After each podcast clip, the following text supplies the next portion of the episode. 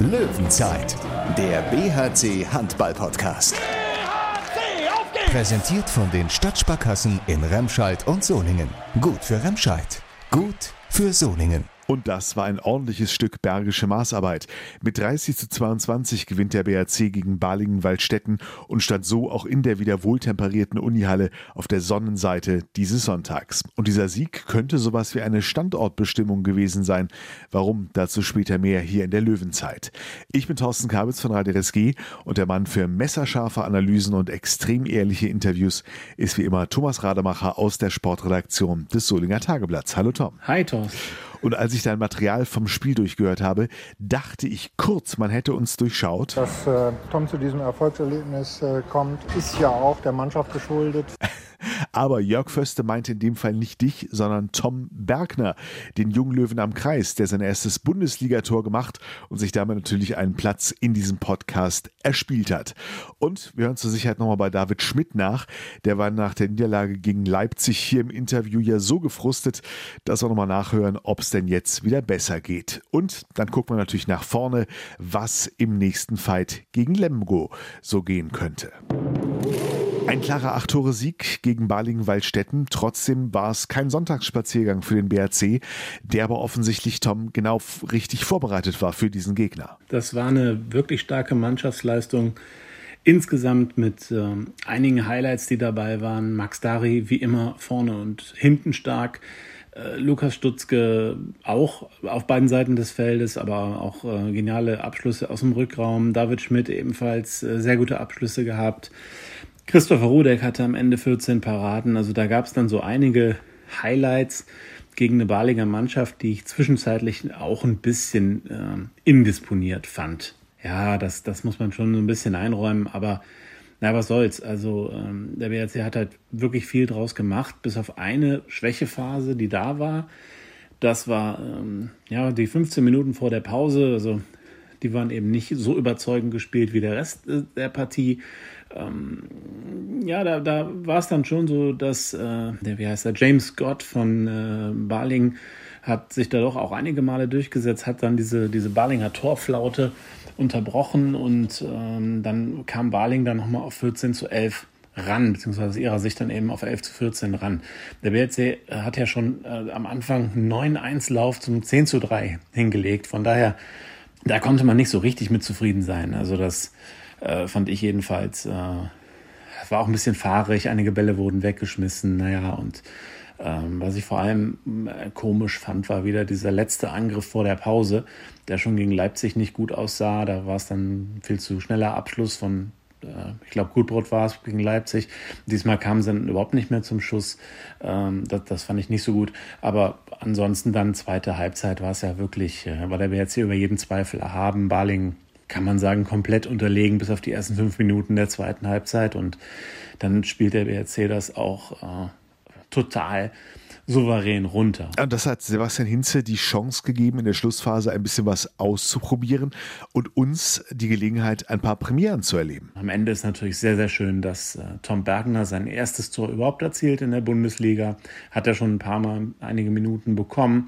Da hat es dann nicht geklappt mit einem Treffer. Und Jonas Klammer, da möchte ich jetzt äh, mich nicht ähm, aus dem Fenster lehnen und sagen, das war seine erste Parade in der Bundesliga. Ich äh, glaube aber, dass es so ist. Ich glaube, es war die erste Parade von ihm in der Bundesliga, äh, weil viel Spielzeit hatte er auch noch nicht, äh, vielleicht mal bei einem 7 Meter.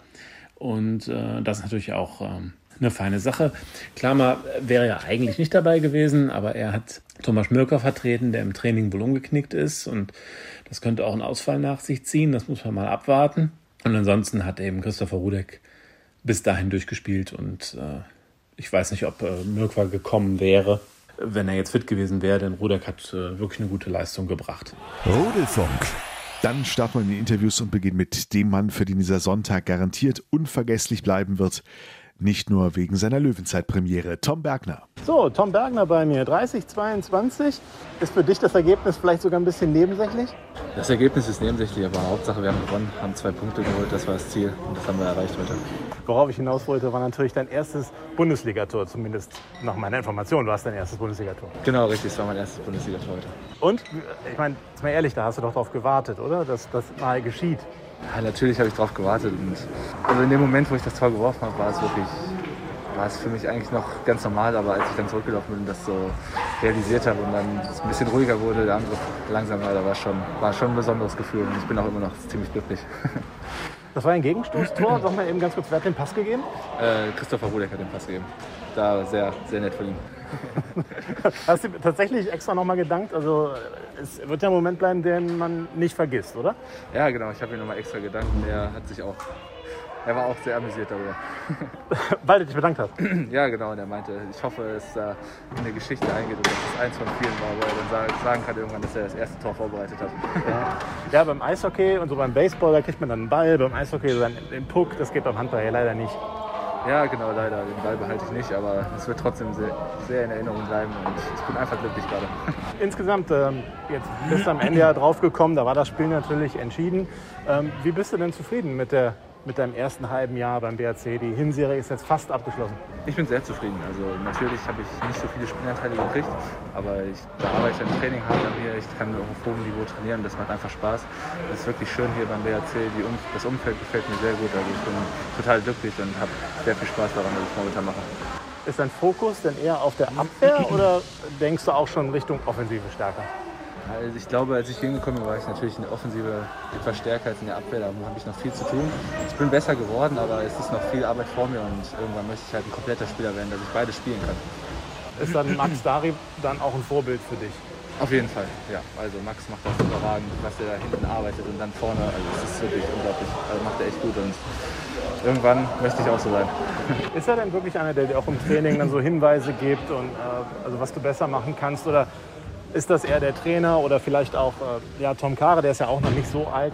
Ja, ich spreche immer viel mit Max. Also ich kriege auch immer dann im Training immer Ratschläge oder wenn es dann am Nachmittag Krafttraining ist, dann sprechen wir nochmal über die Situation. Und dann gibt er mir viele Hinweise, aber auch Kare oder äh, Chaba, die helfen mir viel in der Abwehr. Und vorne spreche ich dann viel mit Thomas, äh, Thomas Babak oder mit Linus. Die sagen mir dann, wo ich stehen habe, wo ich zu stehen habe, was ich zu machen habe. Also es ist wirklich klasse. Danke dir und äh, ja, dann hoffen wir gegen Lemgo auf die nächsten beiden Punkte. Genau, vielen Dank. Schönen Abend. Tom trifft Tom, auch das natürlich mit Maske und Abstand. Deshalb, sorry, wenn man hier und da schon mal etwas genauer hinhören muss. Aber nicht zu überhören war vor einer Woche der Frust von David Schmidt. Niederlagen tun immer weh, Niederlagen nerven immer. Wenn man dann selber nicht das beigetragen hat, was man sich gern wünscht, dann wird es noch schlimmer. Und das war beides der Fall. Von daher äh, kommt dann äh, ja eigentlich alles zusammen. So klang es nach der Niederlage gegen Leipzig hier im Podcast. Gestern dürfte die Laune bei ihm besser gewesen sein. Wie gut hören wir jetzt. So, David Schmidt, dann müssen wir nochmal mit dir reden, nachdem du letzte Woche so sauer warst. Wie ist denn die Stimmung dieses Mal? Ja, wesentlich besser. Wir haben gewonnen. Das, das steht über allem. Von daher bin ich überglücklich. Bist dann auch zufrieden diesmal mit deiner Vorstellung? Du bist ja extrem hart mit dir ins Gericht gegangen gegen Leipzig, fand ich. Ja, es war ja auch wirklich, äh, wirklich nicht gut, was ich gegen Leipzig gezeigt habe. Und in vielerlei Ebenen, auch von Emotionen her. Und da habe ich mir sehr viel vorgenommen, dass das zumindest stimmt dass ich mir nach dem Spiel nicht vorwerfen kann, dass ich in allen Bereichen 100% gegeben habe. Das kann ich mir heute nicht vorwerfen. Von daher bin ich erstmal damit zufrieden. Und äh, ja, ich denke, es lief nicht schlecht. Aber wie gesagt, der Sieg steht über allem. Ja, Sieg steht über allem. 30, 22. Am Ende ja sogar ein Kantersieg, kann man sagen. Ganz so deutlich war es die ganze Zeit nicht, aber doch irgendwie ungefährdet. Ja, man muss schon sagen, man hat Barling ja auch, äh, also wir haben die Barling nicht unterschätzt. Also Barling hat ja auch auswärts bei Mannschaften wie Erlangen gewonnen zum Beispiel. Und dann mit drei in die Halbzeit zu gehen, ist eigentlich okay. Klar, wir waren davor ein bisschen weiter vor, äh, vorne. Ich glaube mit, äh, mit fünf oder sechs, bin nicht ganz sicher. Aber trotzdem ist das ein gutes Ergebnis für uns, mit drei zu Hause in die Halbzeit zu gehen. Ich glaube, eine elf Gegentore zu bekommen. Ähm, da kann man mit zufrieden sein. Und dann zweite Halbzeit haben wir von Anfang an, glaube ich, vier, fünf Unterschied hingekriegt. Und dann finde ich das schon relativ souverän äh, nach Hause gebracht. Zweite Halbzeit war dann aber auch offensiv noch ein bisschen stärker, vielleicht auch defensiv ein bisschen stärker. Wie hast du es gesehen? Ich denke beides. Also wir, wir standen dann sehr gut. Wir hatten am Anfang, äh, also gegen Ende der zweiten Halbzeit, große Probleme mit Scott auf, auf äh, halb links auf meiner Abwehrseite in den Griff zu bekommen. Das hat Lukas sehr gut gemacht, zweite Halbzeit. Äh, von daher haben wir uns dann schon gesteigert und Baling haben dann schon irgendwo auch die Antworten gefehlt auf das, was wir in der Abwehr gemacht haben. Und vorne, wir sind gut in den Gegenstoß gegangen und haben, wir wussten, wir haben immer eine Chance. Wir haben immer Würfe aufs Tor bekommen. Es war ja nicht so, dass Balinge in die Gegenstöße kommt, wo sie eigentlich auch eine gute Mannschaft sind. Von daher ja, einfach ein gutes Spiel von uns. Renas Ustschins wurde ja dann zweimal reingeworfen. Einmal, als du eine Zeitstrafe bekommen hast und durfte dann auch bleiben bis zum Ende der Halbzeit und am Ende dann eben nochmal, als Bastian Hinze insgesamt ein bisschen Wechsel dann eben vorgenommen hat. wie warst du mit deiner Vertretung zufrieden? Ja, erstmal muss ich sagen, das ist ein richtig guter Junge. Er ist 18 Jahre alt. Klar, er spielt das erste Mal jetzt äh, Bundesliga. Das ist eine riesen Umstellung. Gerade auf der Halbposition nach außen ist das ein bisschen einfacher, da gerade körperlich den Anschluss zu finden. Er ist aber technisch ein unglaublich guter Handballer. Ich war im Alter wirklich lang nicht so weit. Ich bin gespannt, was wir von ihm in der Zukunft sehen. Und er, ist, er macht wirklich sehr gute Sachen im Training. Ähm, das gilt es jetzt noch aufs Spielfeld zu bringen, aber da bin ich sehr guten Mutes, dass er das äh, hinbekommt und auch wirklich eine gute Vertretung ist. Ich finde, er hat heute ehrlich, äh, wirklich ordentlich gemacht, keinen Fehler gemacht, hat noch, wenn am Ende Lukas Stutzke das Tor getroffen hätte, hätte er noch einen Assist gemacht. Also guter Junge, guter Mann, der wirklich auch äh, sehr viel arbeitet, sehr hart arbeitet, der genau für uns passt. Und David Schmidt hat uns gestern noch verraten, dass äh, seine eisige Stimmung nach dem Leipzig-Spiel durchaus auch mit dem unterkühlten Klima in der Unihalle zu tun hatte. Da war es ja doch ziemlich kalt, sogar das Harz soll richtig hart gewesen sein.